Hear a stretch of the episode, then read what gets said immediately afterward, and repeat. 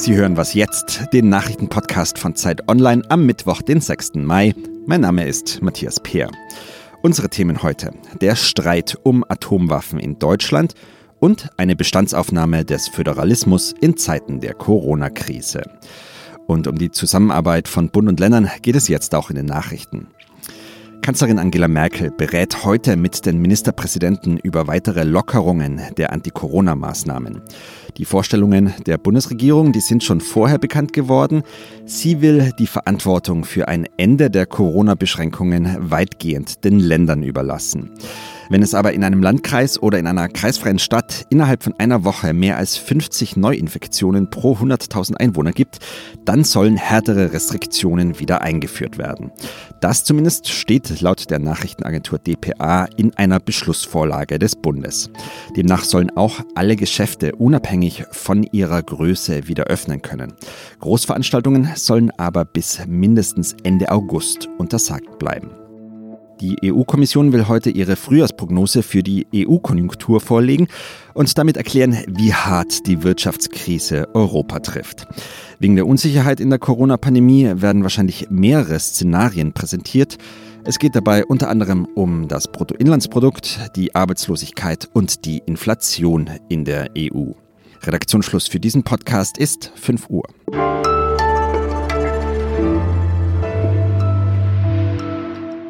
Hallo und herzlich willkommen. Hier ist Fabian Scheler. Eine Debatte, die seit Wochen schon da ist, mal mehr, mal weniger stark. Wie gut funktioniert das eigentlich mit dem Föderalismus in Deutschland? Ich habe den Eindruck, je näher ein Treffen von Bund und Ländern kommt, wie zum Beispiel heute, wenn die Kanzlerin mit den Bundesländern über weitere Maßnahmen entscheidet, desto heftiger wird äh, genau darum gestritten. Am Anfang der Pandemie warf man zum Beispiel Bayerns Ministerpräsident Markus Söder vor, mit Einschränkungen voranzugehen, obwohl sich die Ministerpräsidenten eigentlich abgesprochen hatten. Jetzt ist es andersrum, jetzt geht es um die Lockerungen und äh, da sind äh, Niedersachsen mit einem Stufenplan zur Öffnung der Gastronomie und Sachsen-Anhalt äh, mit einer Lockerung des Kontaktverbots vorangegangen. Der Wettbewerb der Bundesländer verschiebt sich da gerade Grundlegendes. Meine Frage an Ferdinand Otto aus der Politikredaktion. Hi. Hallo, guten Morgen. Ferdinand, ist meine These zu steil? Erleben wir eigentlich nur das normale ähm, und über Jahrzehnte eingeübte Hin und Her zwischen Bund und Ländern oder ist es doch gravierender? Nee, das ist schon gravierender und ähm, das liegt einfach daran, dass ähm, natürlich unser Föderalismus einen gewissen Wettbewerb zwischen den Ländern anstachelt und anreizt. Das ist ja auch gut so, das soll ja auch so sein, das darf auch so sein. Aber in der Krise geht es ja doch einfach um mehr. Da geht es um, um unsere Wirtschaft, um unsere Gesundheit. Das ist eine Krise, wie wir sie ähm, seit Ende des Zweiten Weltkriegs nicht mehr erlebt haben. Und ich glaube, die ist ehrlich gesagt ein bisschen zu wichtig, als dass jetzt da irgendwie einzelne Länder sich profilieren sollten auf Kosten anderer. Ähm, also ich glaube, da geht es schon gerade um, um eine ganz, ganz große Rechnung, die wir hier mit unserem Föderalismus haben.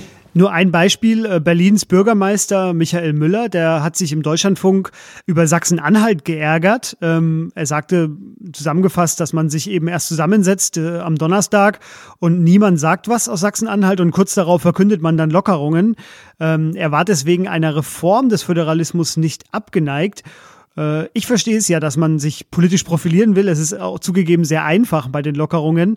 Aber hat damit Müller nicht eigentlich recht? Ja, doch, da hat er schon einen Punkt. Ähm, wenn er sagt, also wozu sollen diese Koordinierungsrunden mit der Kanzlerin, die da jede Woche mehrere Stunden in Anspruch nehmen, diese Telefonkonferenzen, wozu sollen die gut sein, wenn danach dann doch jedes Land macht, was es will und vor allem halt ohne das vorher groß abzustimmen. Ähm, ich finde, insgesamt hat unser Föderalismus natürlich schon auch in der Corona-Krise seine Stärken bewiesen.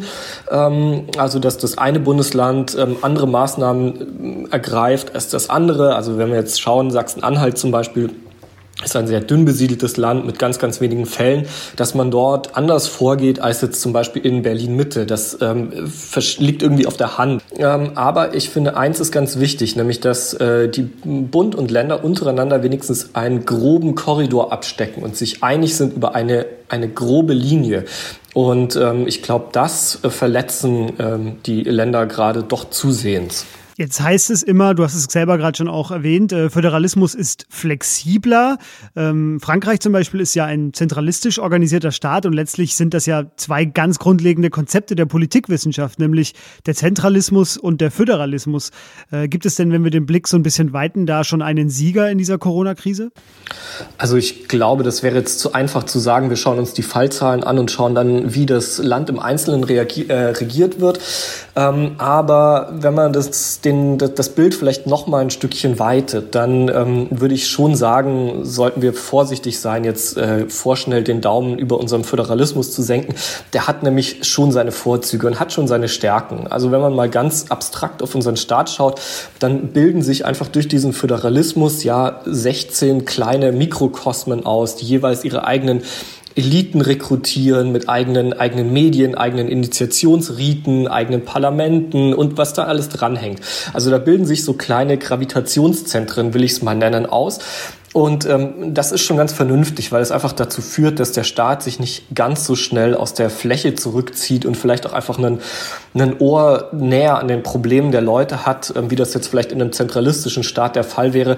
Ähm, also ich finde, der Föderalismus hat schon, hat schon seinen Charme in Deutschland, hat seine Berechtigung, aber er muss halt ähm, ja, funktional gehalten werden. Und ähm, ich glaube, das wird die große Debatte sein, ähm, die wir jetzt in den kommenden Jahren führen müssen. Das war Ferdinand Otto. Er wird heute auch die neuen Maßnahmen, auf die sich Bund und Länder im Kanzleramt verständigen werden, einordnen, für Sie einordnen. Verfolgen Sie da am besten den ganzen Tag über unsere Homepage und natürlich auch das Was jetzt Podcast Update. Dann wieder mit mir. Ferdinand, vielen Dank dir für diese Vorab-Einschätzung. Ja, vielen Dank. Tschüss.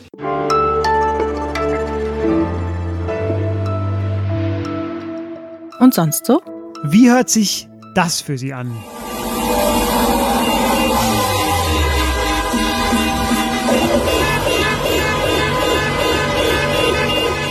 Nach einem Drive-In-Rave natürlich. Wer kennt ihn nicht?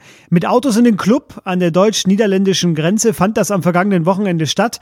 Mit richtiger Bühne, Soundsystem, Feuerwerk. Alles war da. Pro Auto waren zwei Personen erlaubt, also hygienisch korrekt. Die Mucke kam live und als Stream. Und es war ein bisschen ungewohnt. Die DJs sagten, sie wussten jetzt erst nicht, wie sie interagieren sollen bis der erste die richtige Idee hatte. Er hat angefangen zu hupen und äh, dann war die Connection zwischen DJ und Publikum natürlich klar. Äh, auch das Fernlicht spielte eine große Rolle dann. Das sind herrliche Bilder. Ich verlinke Ihnen das in den Show Notes und in Düsseldorf soll schon bald der nächste Rave stattfinden. In diesem Sinne.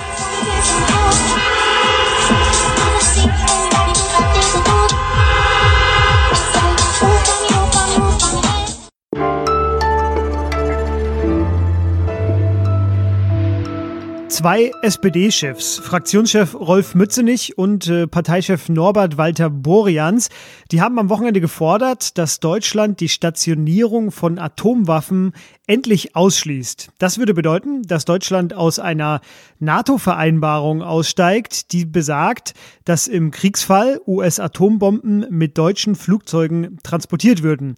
Die nukleare Teilhabe nennt man das. Und äh, weil das Verteidigungsministerium vor kurzem gesagt hat, äh, sie wollen neue Chats kaufen, die genau das können, wird darüber jetzt seit Anfang dieser Woche gestritten.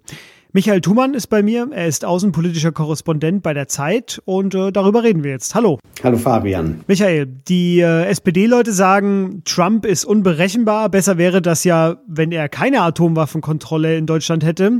Und äh, der Außenminister Heiko Maas, ein Parteikollege, der hat ihren Vorstoß aber zurückgewiesen. Wer hat denn jetzt recht?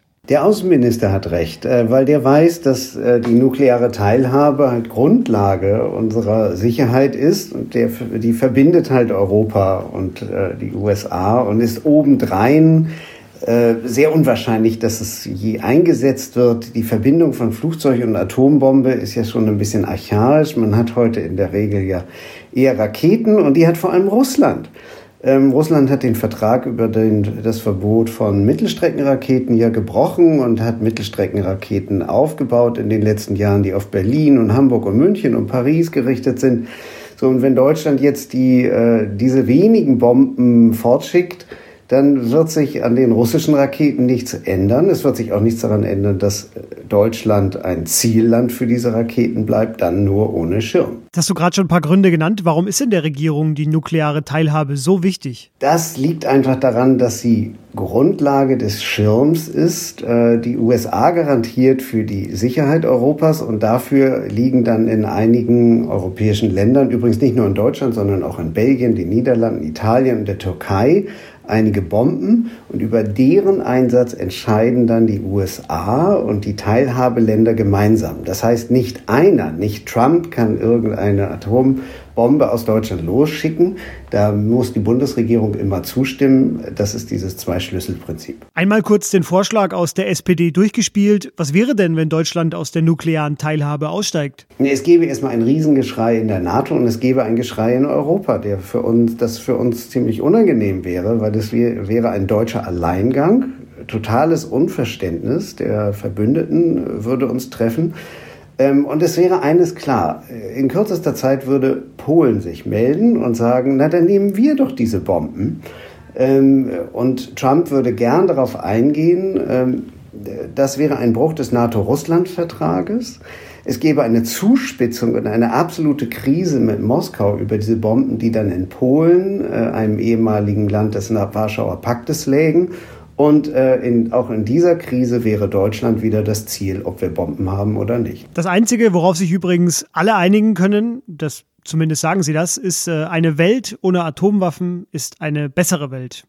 Aber über den Weg dahin, da gibt es eben den Streit. Und das war die Einschätzung von Michael Thumann. Vielen Dank. Gerne. Und das war was jetzt am Morgen. Später mache ich noch das Update für Sie, dann mit allen Beschlüssen aus dem Kanzleramt, zumindest denen, die jetzt noch nicht vorher bekannt geworden sind. Gestern gab es übrigens eine kleine Verzögerung bei der Veröffentlichung des Podcasts. Das war mein Fehler. Entschuldigung dafür. Dazu habe ich auch einige Mails bekommen an wasjetzt.zeit.de. Da können Sie immer hinschreiben, wenn Ihnen was auf dem Herzen liegt zu unserem Podcast. Wir freuen uns darüber. Ansonsten bleiben Sie gesund. Tschüss und bis nachher.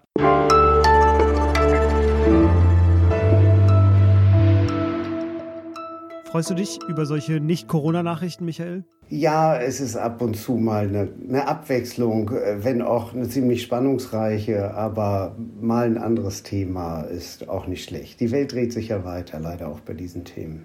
Das glaube ich. Ja, vielen Dank. Das war's schon.